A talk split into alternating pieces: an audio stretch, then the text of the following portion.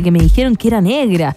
Y luego a las 22.20 horas la ceremonia de premiación, toda a través de las 10 radios de Prisa Miria, a través de las plataformas digitales de Premios Musa y por TVN.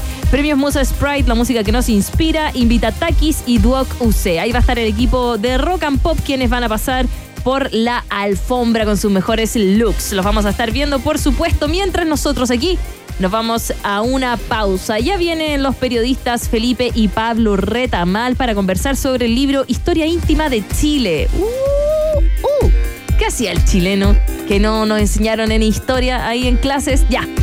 Pausa y volvemos. Hacemos un pequeño alto y al regreso, Iván Carrusel Guerrero y Maca Cachureos Hansen vuelven con más Un País Generoso Internacional en Rock and Pop. Rock pop, rock pop, rock pop, rock pop. Es tu hora en Rock and Pop. Es tu hora en Rock and Pop. 7, un minuto. En Arcos todo pasa rápido. Mientras se monta una exposición de ilustraciones, se graba un cortometraje de cine. Una alumna de fotografía retrata a un estudiante de producción musical y otro grupo desarrolla un videojuego.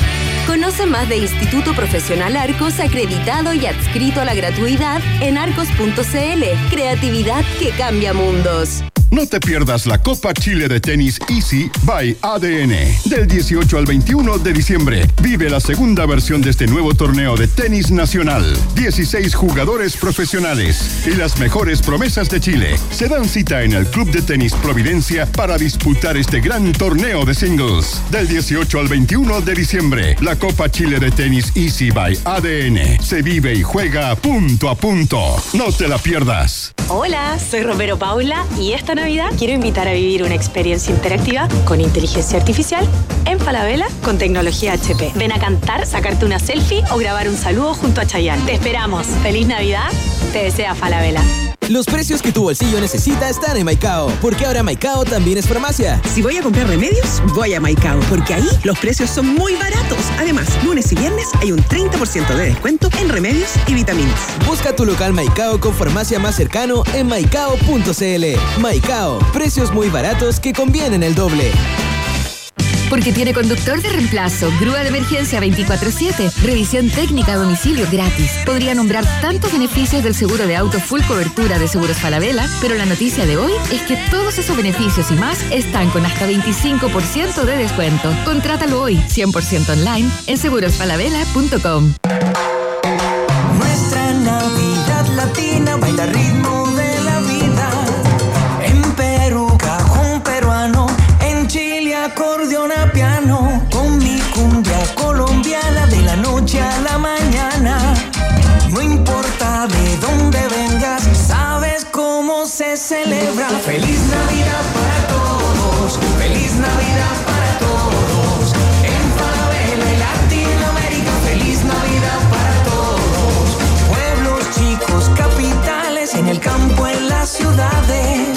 Los desérticos costeños, unidos con los isleños.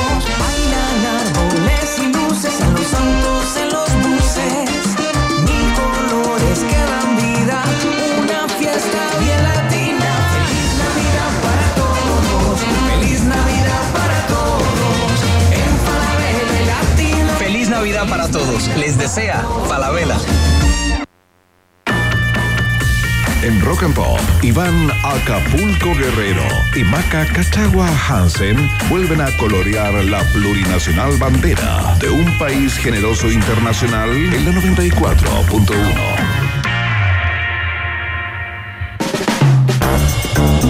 seguimos haciendo la fiesta informativa de la Rock and Pop y vamos a tener una conversación interesantísima. No debe haber nada más atractivo eh, que de alguna manera husmear los pasadizos de la historia, ¿no? Aquella parte de lo que ha pasado, eh, que no ha sido revelado o que descansa por ahí eh, eh, con algún tipo de secretismo o que los historiadores no han sido capaces de develar o no les ha interesado poner sobre el tapete, ¿no? De hecho, los libros que indagan acerca de la historia íntima o las historias ocultas de suelen convertirse en bestseller rápidamente, ¿no? Queremos saber siempre qué pasó con tal o cual acontecimiento. Es probable que el libro del que vamos a hablar a continuación corra la misma suerte. Maca Hansen, ¿con quién hablamos hoy? Estamos junto a los periodistas y hermanos Felipe y Pablo Retamal acá en el estudio. Vamos a conversar sobre este libro y por supuesto también nos vamos a molestar un poquito. ¿Son hermanos gemelos mellizos? Eh, cuéntame, porque son iguales. Bueno, hola Maca Oliván, gracias por, por invitarnos. Está conversando Felipe por aquí. Eh, somos mellizos. ¡Mellizos! Mellizos. Oye, y siempre hicieron todo juntos porque estudiaron los dos en la Universidad Católica Periodismo y también estudian, o sea, trabajan los dos en Culto La Tercera. ¿Cómo? cómo? Pero yo le voy a preguntar del libro, pero perdón que, que, No, que juntos. Eh, estudiamos historia, pero, pero, pero yo estudié en la Chile ¿Ya? y Felipe estudió en Los Ángeles. Ah, ya. Historia después. Sí. Uy, perdón, le Sí, pegué a la mesa. Sí, sí, sí, pasamos por la O historia. sea, son ambos, son periodistas e historiadores. Exacto. Sí, exactamente. sí. Excelente, bueno. ¿Y, y en culto se dividen las secciones? Sí. Felipe quizás es más musical y a ti te toca libros. Sí, Ah, mira. Exactamente. Y, y, alguna vez han discutido por algo así como que Felipe lo pasó la raja en Pecho Boys y tú, Pablo, dijiste no, si no era tan bueno. Eh, ¿Ha pasado eso? de repente, por algunas cosas como musicales, discos, nos pasa. Sí, Ah, ya. sí. por ejemplo, al Felipe le gusta más in- el indie. Yo lo encuentro fome. Ah, muy bien, Pablo. Estamos juntos. Estamos- ¿Qué te gusta a ti, Pablo? Eh, no, yo soy más, más, me gusta más el rock and roll. Me gusta, yo soy más, más rockero. Eh, Led Zeppelin, Sí, Deep Purple. Claro, Santana. cosas. Claro. Ya. Sí, más ese tipo de cosas. Sí, sí, me gustan. Bueno, los Beatles, a todos nos gustan los Beatles, pero. Ah, ya. ya. ¿cachai? Pero está está Impala, ¿cachai? Está, está, está todo la raja, la psicodelia. Pero, Ah, ya. pero ya te ponís, no sé, po, esas patas que venden al Lola Balusa que son todas planas. Ah. Como que a Felipe le encanta. A Felipe le encanta. Y yo como, Entonces está feliz de Lola Palusa que se viene. Claro. A ver, muchachos, conversemos acerca de, de este libro, Historia íntima de Chile. Eh, la, primera, la primera pregunta que salta, ya vamos a entrar en el contenido y qué y cuáles son los acontecimientos que se relatan acá, pero claro, lo primero que a uno se le viene a la cabeza eh, son los libros que han salido en el último tiempo bajo Claro. este mismo rótulo, ¿no? O similar. Claro. Historia secreta, historia íntima, historias de la vida privada. Eh, conversemos un poquito acerca del, del foco, ¿no? Buenísimo. ¿Cuál fue el foco que tiene este libro, Pablo Felipe, eh, y, que, y, que lo, y que lo diferencia de alguna manera o los iguala, porque no hay ningún inconveniente con eso, con otros que hemos eh, visto como en el último tiempo o en los últimos años? Bueno, Historia Íntima de Chile recoge una serie de crónicas periodísticas. Son ante todo crónicas periodísticas, pero de, de historia de Chile. Lo, que, el fondo, lo que el fondo son son crónicas eh, periodísticas que reporteamos ciertos episodios específicos o, o de repente algún acontecimiento. Por ejemplo, no sé, reporteamos cómo fue la elección de Salvador Allende en el 70, ¿cachai? Como que reconstruimos con testimonio, con fuentes, con entrevistas que hicimos en el momento, cómo fue. O, por ejemplo, eh, hay un tema que hicimos, por ejemplo, sobre eh, cómo fue la, la ocupación chilena de Lima durante la Guerra del Pacífico. Entonces ahí recurrimos a historiadores, con alguna fuente, hablamos con historiadores peruanos también. Es Son- mentira lo de los leones en la Avenida Los Leones. no son de esa. de- No, no son, claro, no son robados de Lima. Esos, No. le- esos leones al menos. Esos leones al menos no. Porque hay unos que efectivamente sí son robados. Y están en Lota. Ya. Están en Lota. ¿Están Entonces, dónde, perdón? En Lota. Están en, Ah, ya, mira. en el parque de Lota, ahí están. Los dos que están adelante, Ah. esos dos leones como. ¿Y por qué de están en blancos, Lota? Ya, perdón, son- me estoy son de. ¿Y por qué- ¿Cómo llegaron ahí? No sé. Ya, no, no estamos desviando, no estamos Sí. desviando. Y Ah, también. ya, pero perfecto. Sí, no, no, pero pa- claro, para, para entender bien, son, o sea, esta es la reconstrucción de ciertos acontecimientos históricos a partir Claro. de crónicas per- per- periodísticas fundamentalmente. Exactamente. Y eso es diferente a lo que hacen, no sé, los Baras, por ejemplo, otra gente que están súper en lo suyo, pero claro, lo nuestro es diferente por ese lado. Perfecto, perfecto. Oye, ¿y cuál fue la curatoría entonces? ¿Cómo, cómo empezaron a reconstruir las historias y eh, por qué les interesaron las que les interesaron, digamos, ¿no? eh, hay unos pedidos que nosotros notábamos que, que si bien se había dicho mucho, habían cosas que habían quedado más o menos como más o menos olvidadas. Por ejemplo, Unidad Popular. Ya. Ya. un periodo que a nosotros no, no, no, no- nos gusta, digamos. Pero encontramos Claro. que hay ciertas historias que como que decimos como ahondar un poco más, que Ajá. encontramos que faltaba un poco. Por ejemplo, la visita a Fidel Castro. Nos encontramos con detalles que nosotros nos sorprendieron un A poco. ver, ¿alguno, ejemplo, alguno que puedas a ver. decir? A ver, cuéntate, Por cuéntate. ejemplo, ¿Qué comió? No, no. no, Fidel, por ejemplo, jugó, un par- jugó dos partidos de básquetbol. No. En, en, en- en el norte. Ya. Porque parte del bueno, estuvo en Santiago, estuvo en el norte, en el sur y después volvió a Santiago. No se quería ir. No se quería ir. 24 días estuvo. Y encontramos dos partidos de básquetbol porque lo encontramos en la prensa del, del- de, de regiones. Ya. ¿Cachai? Porque en Santiago, bueno, los primeros días sale mucho, pero después se empieza a difuminar, a difuminar.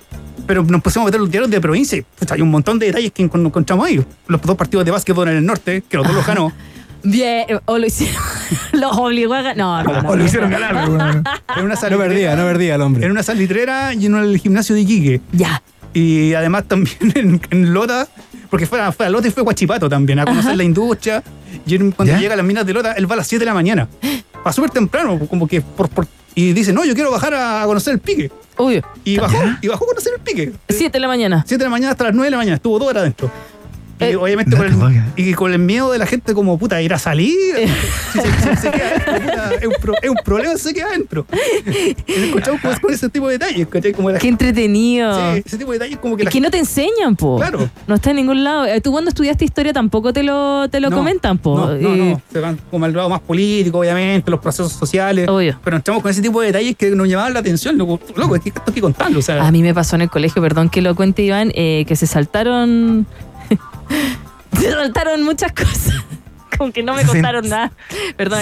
Se, saltaron entre el 70 y el 73, curiosamente. Eh, y después del 73 se saltaron hasta el eh, Elwin.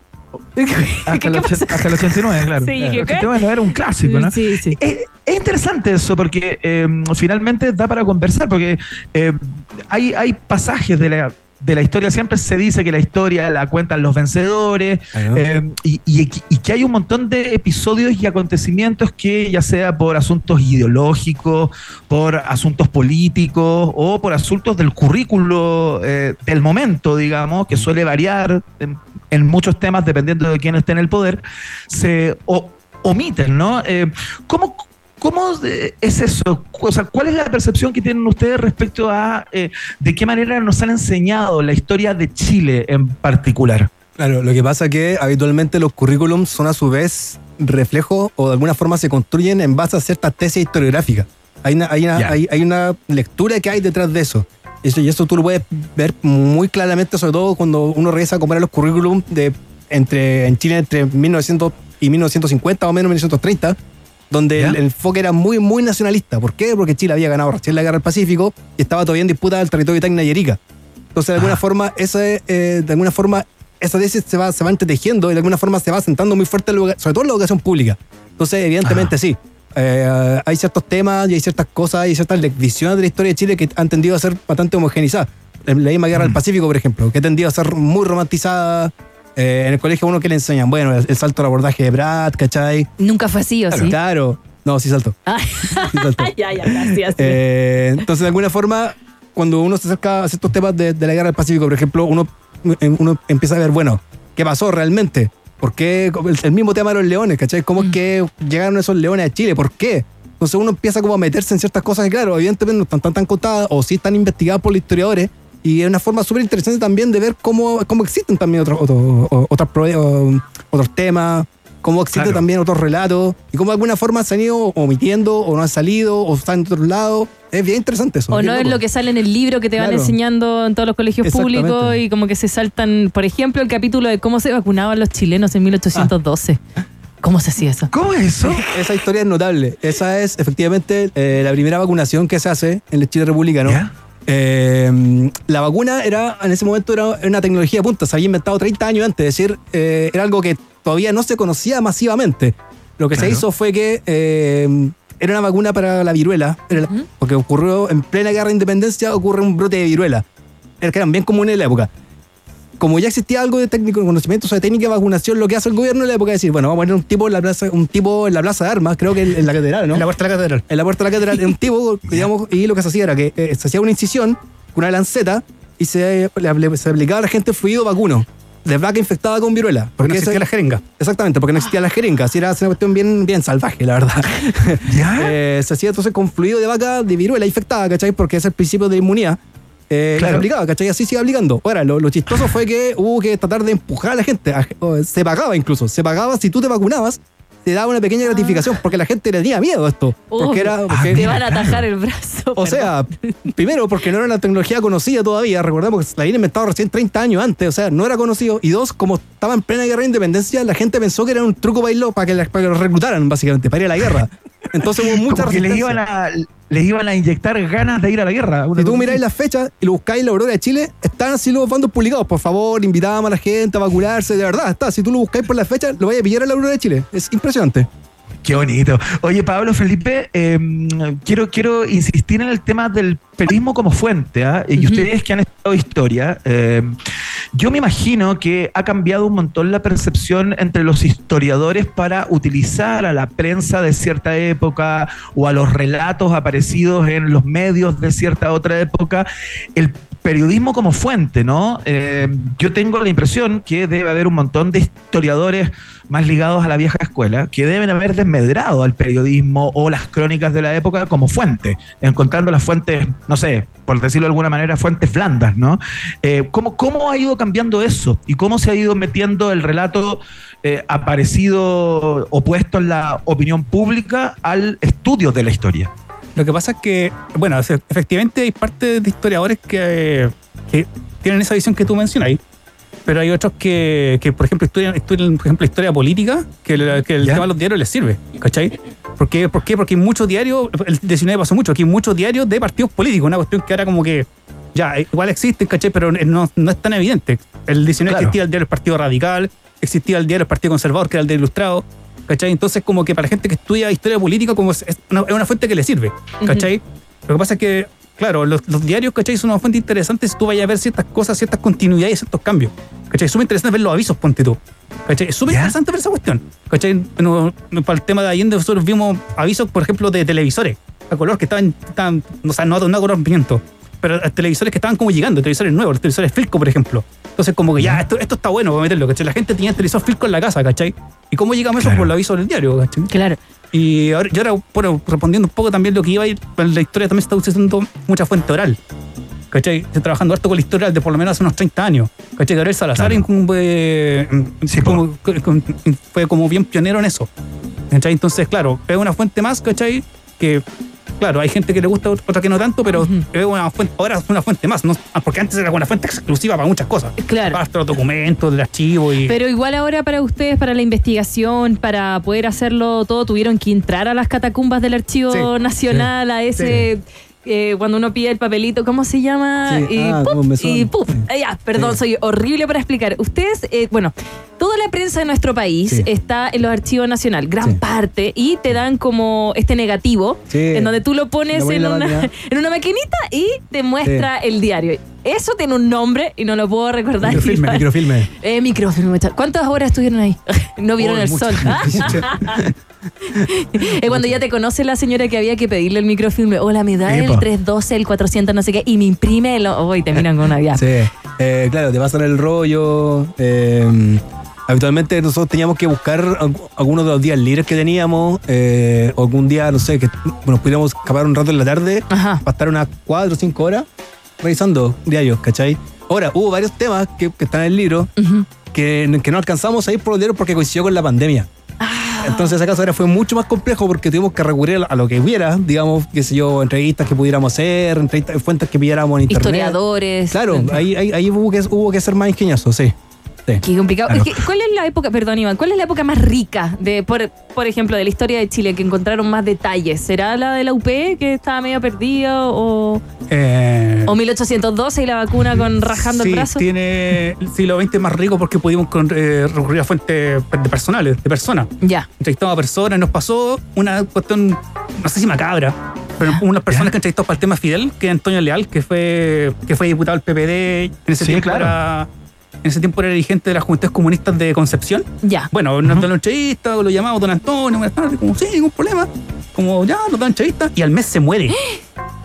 al mes se murió. Uy, claro, Menos mal claro, claro, en- real. Nos demoraba un mes, no lo teníamos.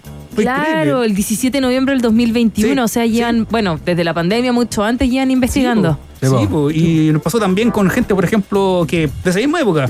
Porque es que en esa época, no sé, pues, 70 gente que tenía 40, 50 años, hoy día tiene 90, Claro. 80. Gente que se le, le costaba recordar cosas. Obvio. ¿cachai? Gente muerta por razones obvias. ¿Cachai? Claro. Entonces fue, fue, fue, fue, fue esa parte fue compleja. Fue Sí, compleja. fue compleja. Hay algo, hay algo muy interesante en, eh, en el tipo de investigación que ustedes eh, enfrentaron, digamos, esto de eh, contar eh, detalles de eh, acontecimientos eh, cuyas, eh, cuyos datos más importantes estaban medios ocultos o que hay historias curiosas que no, que no se conocen, que a propósito del trabajo de muchos escritores como ustedes, historiadores, periodistas y todo, se ha generado como una suerte de, em, de placer, digamos, eh, para lectores y no tanto, ¿no? Eh, de conocer este tipo de, de historias. Usted, ¿Ustedes en quién reconocen de alguna manera o eh, a qué historiadores o periodistas o escritores eh, reconocen como, como mentores desde ese punto de vista, ¿no? O, o que les parece que han hecho un aporte si- significativo a generar esta, esta nueva afición, ¿no? De los chilenos y chilenas de leer este tipo de historia o este género de la historia. Bueno, hay varios, ¿ah? pero a nosotros personalmente, no sé, nos gusta mucho lo que hace Alfredo Sepúlveda, eh, que periodista también como nosotros. eh, Claro. Y hace algo muy, muy parecido a nosotros, pero él, él lo- le mete, él, tiene- él escribe muy bien, así que él, él aprovecha mucho esa, esa, esa ventaja de tenerle como una cosa bien, bien de crónica, de diario, ¿cachai? Como muy bien escrito, muy bien redactado, compone Sí, muy bien las imágenes. Eh, ¿Quién más? En mi caso me gusta harto Kapuczynski también, pero, Oh. pero porque su forma de escribir crónica eh, es muy, es muy, es muy, es una muy buena escuela, me refiero. Un Eh, obligado en la Ajá, universidad. Sí, obligadísimo en la Sí. universidad Sí, porque, po, porque es muy bueno. Entonces, Es muy bueno. entonces uno igual roba algunas cosas, igual toma algunas como, "Oye, oye, esto, esto lo hace, esto lo hace muy bien, me podría servir. Entonces, inevitable tomar alguna cosita, algún préstamo por ahí en el libro. Ahí. Oye, ¿y es- existe el prejuicio todavía por parte de eh, la Asociación de Historiadores de Chile, digamos? No tengo idea si existe, eh, pero de los historiadores más de carrera y qué sé yo, eh, sobre las personas que no es el caso de ustedes, digamos, pero que no han estudiado historia, por ejemplo, o que no tienen la metodología eh, del historiador para acercarse a la historia y a la investigación histórica y que escriben libros de este corte, existe todavía una mirada como por sobre el hombro hacia esos eh, escritores o periodistas o aficionados, ¿no? Eh, que escriben eh, este tipo de, de historias o eso ya, Sí. ya quedó como en el pasado. Sí, ¿no? sí existe. Existe. ¿Sí? Sí, sí, existe. Sí. Ah, los ah. más, más mayores, sí. Ah, bueno. ¿Cachai? Yo tengo que decirlo. Los historiadores más mayores tienen esa cosa como de. eh, lo que pasa es que los historiadores se sienten súper. Como el, como el último chupar el mate, por así decirlo. Claro. Sí, claro. Porque las ciencias sociales todas vienen de la historia, básicamente. Sí. La, la sociología viene de la historia, etc. Sí. Entonces era como que, loco, estáis hablando como, como con, con la última chupada del mate. Entonces con el periodismo Claro. lo ven como en menos. ¿Cachai? No, Claro. no, no a la hora de revisar los diarios, porque es otra cosa, porque los ven como un registro. Obvio. Pero a los, a los periodistas como que nos ven en menos, siempre. Es todo, ¿ah? Leyes. Sí. Tenemos la profundidad, con, ¿cómo es? Que con menos de un centímetro. Mira, ni siquiera puedo decir dichos. centímetro de profundidad. Pero, pero se pasaba. Pero pasa. de conocimiento, un Sí. centímetro de profundidad. Pero, Gracias. Pero igual se logró, ¿cierto? Sí, se logró. Pero, pero hay otros casos, por ejemplo, lo voy a decir, Sergio Grey, de quien yo fui ayudante, que tiene otra visión, como que ya, Varadita hace lo suyo y hace divulgación, ¿cachai? Entonces Claro. nos, nos ayuda, ¿cachai? No, no es Ya. historia porque recoge el trabajo que nosotros hacemos, me lo dijo él una vez en una conversación que tuve, recoge el trabajo que nosotros hacemos y lo divulga. Entonces a mí me gusta, lo encuentro que es una arte. En lo suyo, distinto, pero es Eh, aporte. Claro, Baradit es un ejemplo, pero por ejemplo Patricio Jara, que tiene el libro Pratt, eh, donde está la historia de Pratt, pero él pone, tiene capítulos de ficción, ¿ok? como claro. que está ficcionado, ojo, como que igual el lector tiene que como saber, Sí. pues si uno tampoco sabe, es como Maurice Drone, que hizo eh, lo de los Reyes Malditos, obviamente tiene como mentirí, o sea, no mentiras, pero Ficción. ficción. Game of Thrones. no, no. Gracias por venir, los hermanos Felipe y Pablo. El concurso va a estar en Twitter. Pueden participar por el libro Historia íntima de Chile. Iván, eh, un sí o sí que tienes que tener. A nosotros nos encanta la historia. A Iván eh, fue puntaje en la prueba de aptitud, puntaje No, nacional. no, no fui puntaje. Lo que pasa es que me despegué de mis otros puntajes. Entonces Espera, Felipe sí lo prueba, fue. pero Felipe sí fue Ah, puntaje mira. en la PSU. En la PSU. Muy No, era. PTA. Ah, PA, PA. sí. ¿Era PA? 800, Ah. 810 saqué. ¡Oh! Dios, qué mi sueño. Mira, le vamos a regalar una canción indie a. Buenísimo. ¿ves? No, no es tan indie, pero no es Blackbird como tiene tatuado su hermano Palo en el brazo. Pero nos vamos entonces con The Killers de su Buenísimo. álbum Wonderful, Wonderful del 2017. Si no me equivoco, le cantamos al hombre. The Man. Seguimos en la sintonía de la 94.1 y rockandpop.cl.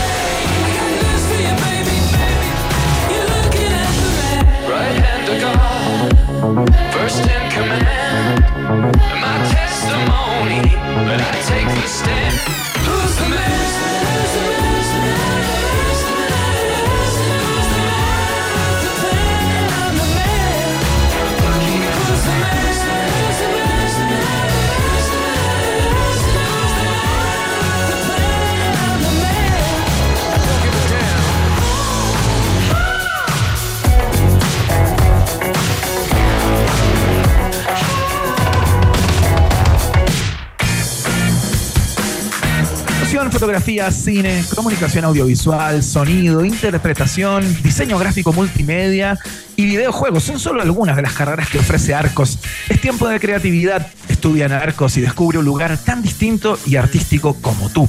Conoce más en arcos.cl. Arcos es creatividad que cambia mundos y es parte de la fiesta informativa de la Rock and Pop.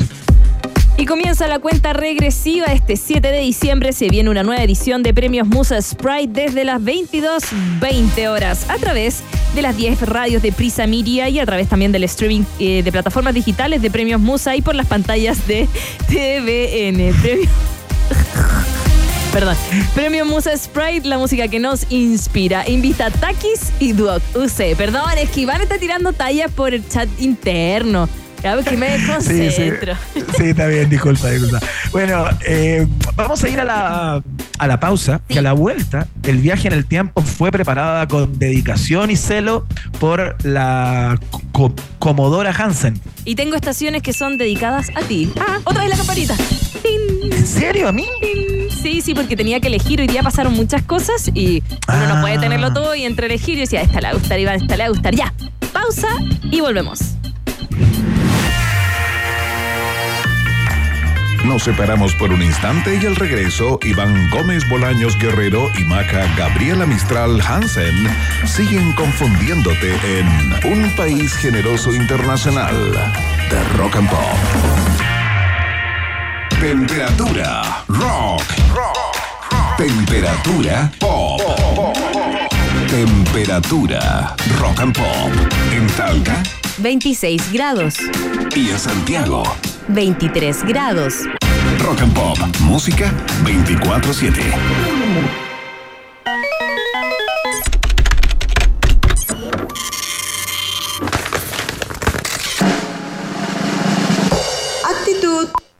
Es tiempo de creatividad. Estudia en Arcos y descubre un lugar tan distinto y artístico como tú. Conoce más del Instituto Profesional Arcos, acreditado y adscrito a la gratuidad en arcos.cl. Arcos, creatividad que cambia mundos. ¿Por qué dudar del buen corazón de un bombero? Porque al salvar vidas exponen la suya, estresando su corazón. ¿Por qué creer en un estudiante? Porque Daniela, junto a su profesor, desarrollaron EDCA, un programa de evaluación de riesgo cardiovascular que ayudará a miles de bomberos. ¿Y por qué nos preguntamos todo esto? Porque preguntarse es el inicio de toda investigación. ¿Tus por qué? Donde Chile más los necesita. Admisión 2024. Universidad Autónoma de Chile. Más universidad. Porque tiene conductor de reemplazo, grúa de emergencia 24-7, revisión técnica a domicilio gratis. Podría nombrar tantos beneficios del seguro de auto full cobertura de Seguros Falabella, pero la noticia de hoy es que todos esos beneficios y más están con hasta 25% de descuento. Contrátalo hoy, 100% online, en segurosfalabella.com. No te pierdas la Copa Chile de Tenis Easy by ADN. Del 18 al 21 de diciembre, vive la segunda versión de este nuevo torneo de tenis nacional. 16 jugadores profesionales y las mejores promesas de Chile se dan cita en el Club de Tenis Providencia para disputar este gran torneo de singles. Del 18 al 21 de diciembre, la Copa Chile de Tenis Easy by ADN se vive y juega punto a punto. No te la pierdas. Esta temporada nos merecemos un premio para relajarnos. Nueva Royal Guard Golden Lager. Destapa la más suave de nuestras variedades y siente su gran sabor. Royal Guard. Merecido relajo. Disfruta de nuestras recetas con lúpulos especiales responsablemente. Producto para mayores de 18 años. Los precios que tu bolsillo necesita están en Maicao, porque ahora Maicao también es farmacia. Si voy a comprar remedios, voy a Maicao, porque ahí los precios son muy baratos. Además, lunes y viernes hay un 30% de descuento en remedios y vitaminas. Busca tu local Maicao con farmacia más cercano en maicao.cl. Maicao, precios muy baratos que convienen el doble. Iván Jalapeño Guerrero y Maca Cacho de Cabra Hansen siguen poniéndole mucho chile a esta ensalada llamada Un País Generoso Internacional que sigue picando dos veces en Rock and Pop. Estimados pasajeros, pónganse cómodos y prepárense para el despegue. Llegó el momento de subirte al DeLorean de la 94.1 y viajar por la historia de nuestra cultura pop. Es el viaje en el tiempo en un país generoso de la rock and pop. Primera estación. ¿Cómo odio esta canción? Pero voy a hablar durante 10 minutos de ella. No, no la odio. Lo que hace es que me gustaba, pero en las mañanas, acá en la radio, a las 7 de la mañana a veces ponían esta. Y yo, a las 7 de la mañana le demoraba, como que me daba tutito. Pero no, no. Lo que pasa es que un día como hoy, en 1971, nació Smoke on the Water. Una de las canciones más importantes del rock, gracias, eso sí, a un incendio provocado por una bengala en el casino de Montreux, en Suiza. Obviamente no se dice así, pero bueno, fue en Suiza, ¿ok? You mean, you, you mean Montreux? Montreux. ¡Ay! Perdón. Montreux. Montreux. No, no, Montreux. Ah, Mira, en Suiza, ¿ok? Excelente. Mira, ha- hagamos una cosa. Cada vez que tengas que nombrar el Ya, lugar, tú lo eh, dices. le puedes dar el pase y hacemos una cosa integrada. Ok. Mientras en el escenario tocaba Frank Zappa y su banda The Mothers of Invention, un ferviente seguidor no encontró nada mejor que lanzar un artefacto pirotécnico que afectó primero al escenario y después al edificio entero, ubicado en Montreux. Suiza. bueno, Deep Purple se encontraba en la ciudad, ahí misma, eh, famosa por el nacimiento de ese tema y porque durante los últimos compases de su vida, Freddie Mercury también vivió en Montreux. Suiza. bueno, a punto de comenzar a grabar Machine Head del 72, el sexto álbum de la banda eh, británica y uno de los discos más influyentes del heavy metal. Bueno, cuando el fuego terminó con el concierto de los californianos, el grupo de prominentes melenas y pantalones acampanados observó toda la escena desde la habitación de su hotel. El humo sobre el agua del lago, obviamente no sé cómo se llama, Genevieve. Geneve, Geneve, es que mi, mi sueco no es muy bueno.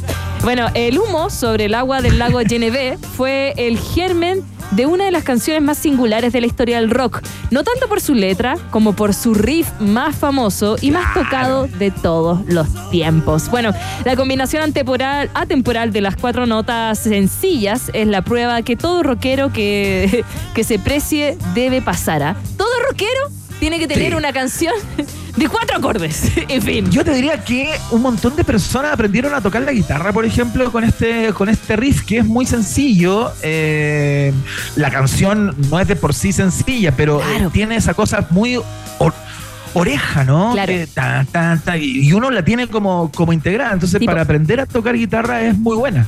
Eso sí, intentar puntear como Richie Blackmore eh, o Blackmore eh, no está al alcance de muchos guitarristas, porque uno de los secretos del sonido de ese riff es que Blackmore eh, no usaba púa a la hora de hacer sonar las cuatro notas mágicas, sino que Claro. utilizaba su índice y su pulgar para tirar de dos cuerdas a la vez. A ver, escuchemos de nuevo la Sin- canción desde el inicio. Sin uñeta. Sin uñeta, así nomás.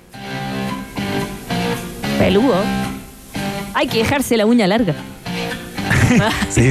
Sí. no hay que cortarse la uña. Oye, y hablando del disco Machine Head, hablando de esta tremenda canción, si no fuera por Frank Zappa, nada habría pasado. Vamos a la otra estación. Próxima estación.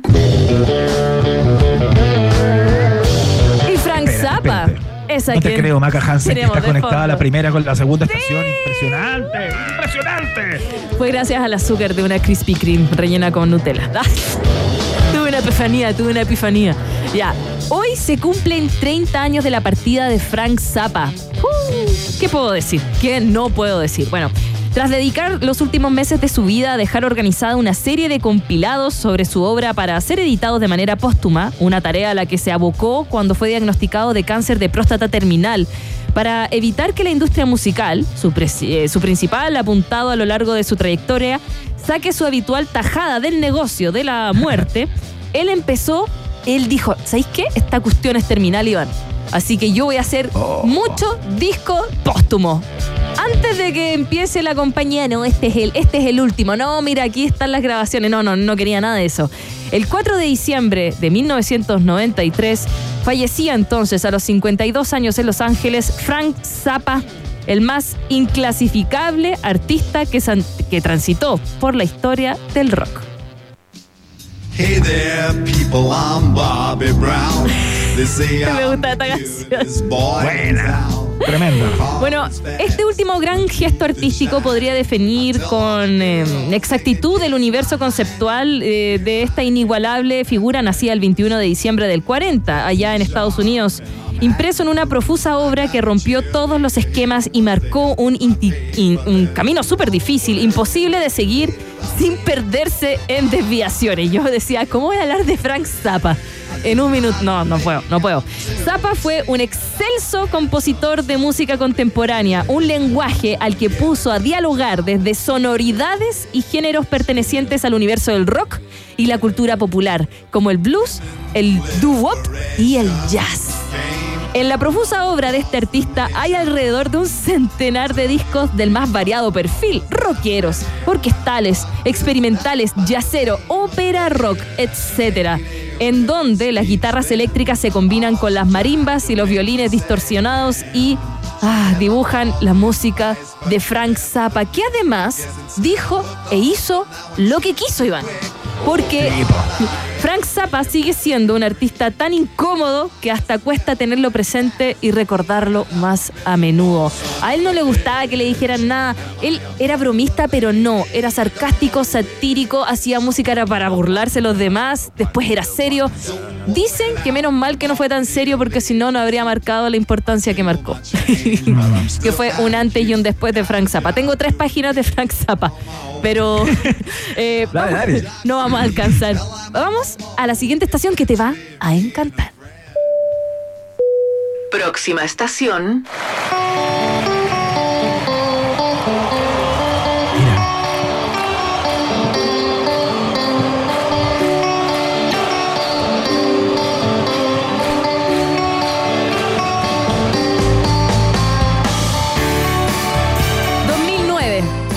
A ir directo de cabeza al show inolvidable de Spinetta. Un 4 de diciembre, pero de ese 2009, la música argentina vivía una de las noches más recordadas, una jornada que pasó a ser historia, una de las últimas actuaciones en vivo de Luis Alberto Spinetta.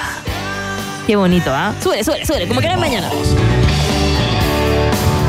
Su concierto ahí en el estadio de Vélez Sarsfield ante casi 40.000 personas. El flaco salió al escenario para repasar todo su recorrido musical durante más de 5 horas. Upa. Upa. Y con invitaciones de lujo en la obra que llamó Spinetta y las bandas eternas. Este show se convirtió en una suerte de celebración de todo el rock argentino, ya que abarcó a otros autores fundamentales de la música nacional como esta, junto a Charlie García. Súbele, súbele. Los hijos de Spinetta, Dante y Valentino, lo acompañaron en, el particular, en una particular versión de Necesito Amor de Javier Martínez. Además interpretó El Rey Lloró de Lito eh, Nevia y A dónde está la libertad de Papo. eh, como homenaje, pero también se tomó un tiempo para interpretar otros temas históricos junto a intérpretes originales. Las cosas tienen movimiento con Fito Páez, esté para tres, pero la mejor fue esta.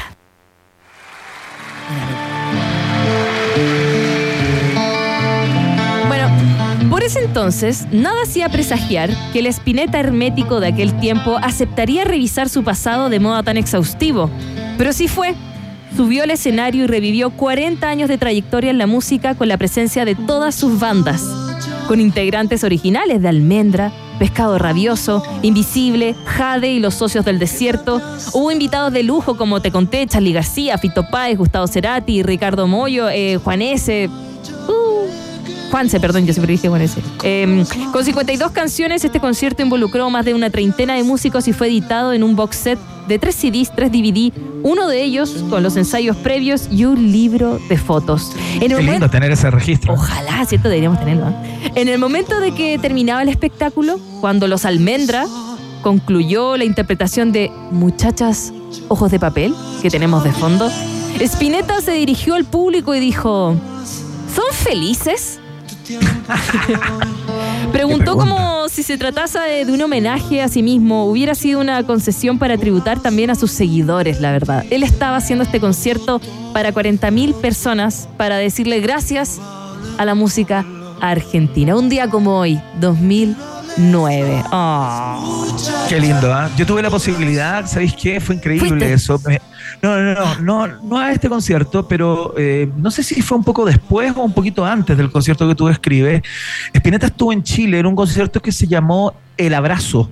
Eh, que era como un abrazo entre Chile y Argentina, de, de alguna manera, ¿no? Tocó Jorge González de Chile, tocó, bueno, tocaron muchos artistas, eh, tocó Andrés Calamaro, qué sé yo, eh, y eh, me acuerdo que caía como una llovizna sobre Santiago, Estadio Nacional, repleto, repleto, repleto, y como, como me invitaron a hacer la transmisión del streaming de ese concierto. Entonces, cuando tocó Spinetta, bajamos ahí delante de las vallas para papales que se ponen para separar al público del escenario y estuve ahí debajo del escenario viendo a Spinetta que ya tenía que tocar en ciertos pasajes del concierto sentado, ¿no? Ah. Porque bueno, ya su salud estaba haciendo, haciendo aguas, digamos. Eh, fue un concierto hermoso que no tuvo la cantidad de invitados que tuvo este concierto, pero Claro. sí era Luis Alberto Spinetta en una en un formato tremendamente íntimo, ¿no? Que tuvo momentos muy bonitos porque caía una leve lluvia sobre Santiago y la gente estaba pero conmovida escuchando a, a Spinetta. Así que ese, ese es como el último recuerdo que tengo del gran Luis Alberto Spinetta que se mandó este concierto que tú, que tú describes. Creo que el abrazo fue el 2010. ¿Ese? Y ese, ese mismo. ¿Ese será? Ya. Vamos a la siguiente estación. Próxima estación. Poquito más felices. No digo que Almendra nos ponga tristes, ¿ah? Pero nos vamos a, a quedar con algo de Coldplay, por supuesto, con A Head Full of Dreams. Yo te voy a contar. Porque un día como hoy se lanzó el séptimo álbum de estudio de la banda británica de pop rock Coldplay, que fue lanzado comercialmente el 4 de diciembre del 2015 por las discográficas Parlophone y Atlantic Records. Es el segundo álbum de la banda en América del Norte dentro de Atlantic eh, y después de que Coldplay dejara Capital por ahí el 2013. Yo te voy a decir que este disco no gustó mucho al fanático acérrimo que venía cantando Yellow, que no había nada de hielo, porque venía, por ejemplo, esta canción, pero que son todas muy positivas. Mira, escucha la próxima. ¿Cachai? Claro, como Le todo muy arriba. a la vida. De hecho, El buenismo, el, El buenismo, buenismo. de Coldplay. el buenismo, ahí se puso buenismo. Dejaron de ser llorones, no. Lo que pasa es que A Head Full of Dreams, em, como que la- eh, esto también salió con un documental, ¿ok? Salió el documental el año 2018, en donde eh, contaban que em, la idea era que ellos ya habían hecho un repaso anterior y buscado, peleado con codo, con punta ahí, eh, su lugar en los rankings. Ya lo habían logrado, ¿ok? Entonces ahora Coldplay y compañía querían hacer algo más feliz, algo que los animara, algo que los hiciera bailar. Y así salió este discazo que tiene como canciones, por supuesto, esta y también tiene una con la Beyoncé, Him for the Weekend. Eh, tiene varias colaboraciones y fue número 2 en Estados Unidos, Australia, Canadá, Países Bajos e Italia. Se mantuvo eh, fuera de la posición de 1 porque le ganó a Adele con 25, con su disco 25, pero, claro. pero estuvieron ahí. En los Brit Awards del 2016 fue nominado álbum británico del año, en fin, se ganó varios premios, fue aplaudido y odiado por muchos. Es aquí cuando aparece el buenismo de Coldplay. ¿Te gusta a ti Coldplay? No tanto, eh, pero lo respeto, digamos. O sea, cacho la banda gigantesca que son eh, y tienen temas que, que- que- que me, que, me, que, me, que me gustan, Claro. pero no. Así como banda, no, no, no tengo ni un disco de Coldplay, por Claro. ejemplo, ni escucho música de Coldplay. Y cuando vinieron a Chile, ¿fuiste? No, fíjate, no, no, no fui. Sé que fue un concierto impresionante y que hacen conciertos monstruosos, pero no, no me no me mueve la sangre como para, como para ir. Claro, tampoco comparto contigo, pero un día como hoy lanzaron ese discazo y nos vamos ahora a la última estación. Última estación. Yeah. Yo, yo, yo. Porque hoy día está de cumpleaños el hombre que canta parte de esta canción. Hoy está de cumpleaños Sean Corey Carter. Oh. Más conocido, más conocido por Jay-Z. Es el rapero, productor, empresario y ocasionalmente actor estadounidense, uno de los artistas de hip hop más exitosos económicamente de Estados Unidos y mundialmente. Y de hecho tiene un patrimonio neto de más de 1.400 millones de dólares el 2021. Y eso que estamos viendo su patrimonio, no estamos viendo el patrimonio de su mujer. Mira, ha vendido aproximadamente 75 millones de álbumes en todo el mundo y ha recibido 83 nominaciones a los premios Grammy por su trabajo musical, convirtiéndolo en el músico más nominado en la historia de esos premios, los cuales ha ganado 23. Es considerado como uno de los mejores raperos de todos los tiempos y clasificó como número uno de la controvertida lista de Greatest MC of All Time, elaborada por la cadena de televisión MTV del año 2006. Tres de sus álbumes, eh, su álbum eh, Reasonable Dub, el del 96, The Blueprint del 2001 y también eh, su disco más o menos del 2003, The Black Album, se consideran hitos en el género y los tres clasifican en la lista de los 500 mejores álbumes de todos los tiempos. Aquí, por ejemplo, está con Kanye West. Cuando Kanye Cáchate West cuando Kanye West se llamaba Kanye West. Y cuando Kanye West iba a terapia. Y era uno de los mejores hip hoperos. Sí, no, de verdad la dejó. Y ahí como que dicen que se, se deschavetó. Bueno, en fin. El que estaba casado con una de las Kardashian, ¿no? Sí, sí, sí, con Kim. Kanye West. Kanye West, sí. Bueno, como... después se hizo como, como hipertrampista, ¿te acuerdas? Que fue- intentó ser candidato a la presidencia, ¿te acuerdas? Ay, Dios mío, no me lo acuerdo, sí. Cuando dejó de hacer música y se puso a hacer ropa también. No, no, no acá, no acá. Eh, bueno, Jay-Z como empresario e inversionista es copropietario de 4040 Club, uno de los dueños eh, de la franquicia de baloncesto de los Brooklyn, de los Brooklyn Nets de la NBA y también es Ah, creador de la línea de ropa Rockaware. Mira, es además experto en producir, en la producción además de músico. Como que lo músico lo sigue ahí, como que lo hace por gustito, pero él es productor. Tremendo. Se casó con la superestrella Beyoncé, Beyoncé, el 4 de abril del 2008 y bueno, ya está con hijos, con todos. Y el año 2009 Jay-Z fue catalogado como el décimo artista más exitoso de la década del 2000 por la revista Forbes. También uno de los raperos más ricos del mundo según la revista Forbes. Oh. Estoy pensando en el contador de esa pareja, que debe ser el mismo probablemente. el contador, el que está a cargo de manejar las finanzas de este tipo y de su mujer Beyoncé Knowles. O sea, Dios- bueno, Dios mío. un abrazo para él, un abrazo. Pues un sí, abrazo. pueden mandar una piñata con dólares a Eliero Yáñez 1783, piso 4. Muchas gracias. Ojalá. Bueno, así fue el viaje en el tiempo. Pasamos por varias estaciones aquí Hermoso. en Rock and Pop. Vamos a revisar la.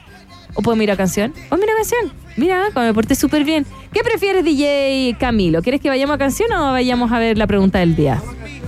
Mira, hagamos canción. Mira también que me porté. Podemos escuchar algo antes del test de ver la respuesta de la pregunta ahí en Twitter. ¿Te parece? Excelente. Escuchemos a Foo Fighters, ¿no? Por supuesto.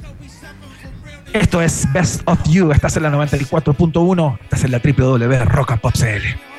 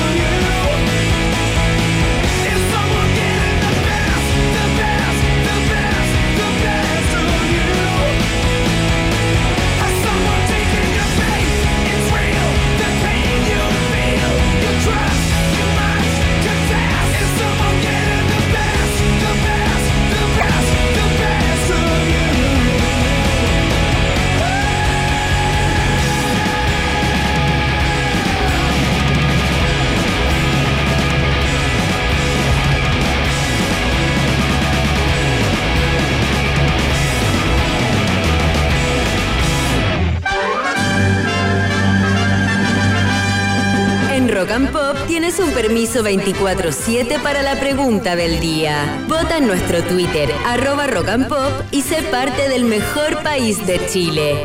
Un país generoso de la Rock and Pop.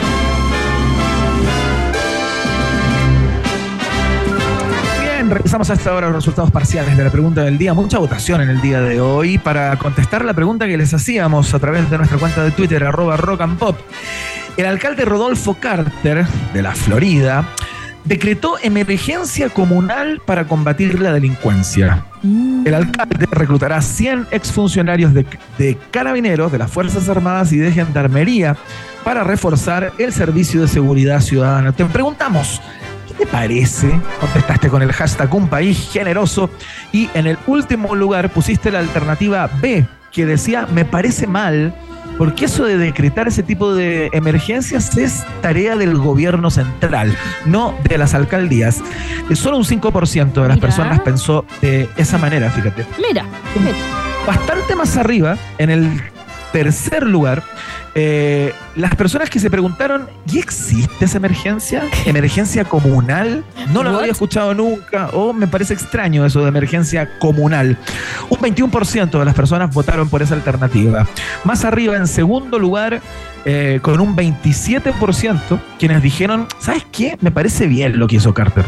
Mucha delincuencia, está desatada la cosa con la delincuencia. Así que hay que buscar todas las fórmulas para poder ponerle eh, de alguna manera algo de freno.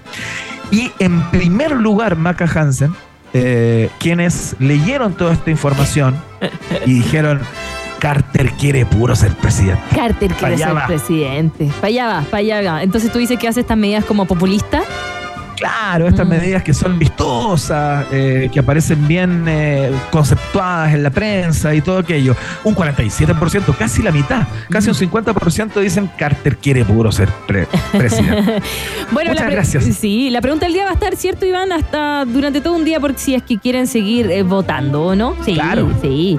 Bueno, esto fue Vox Populi. Vox Day en un país generoso.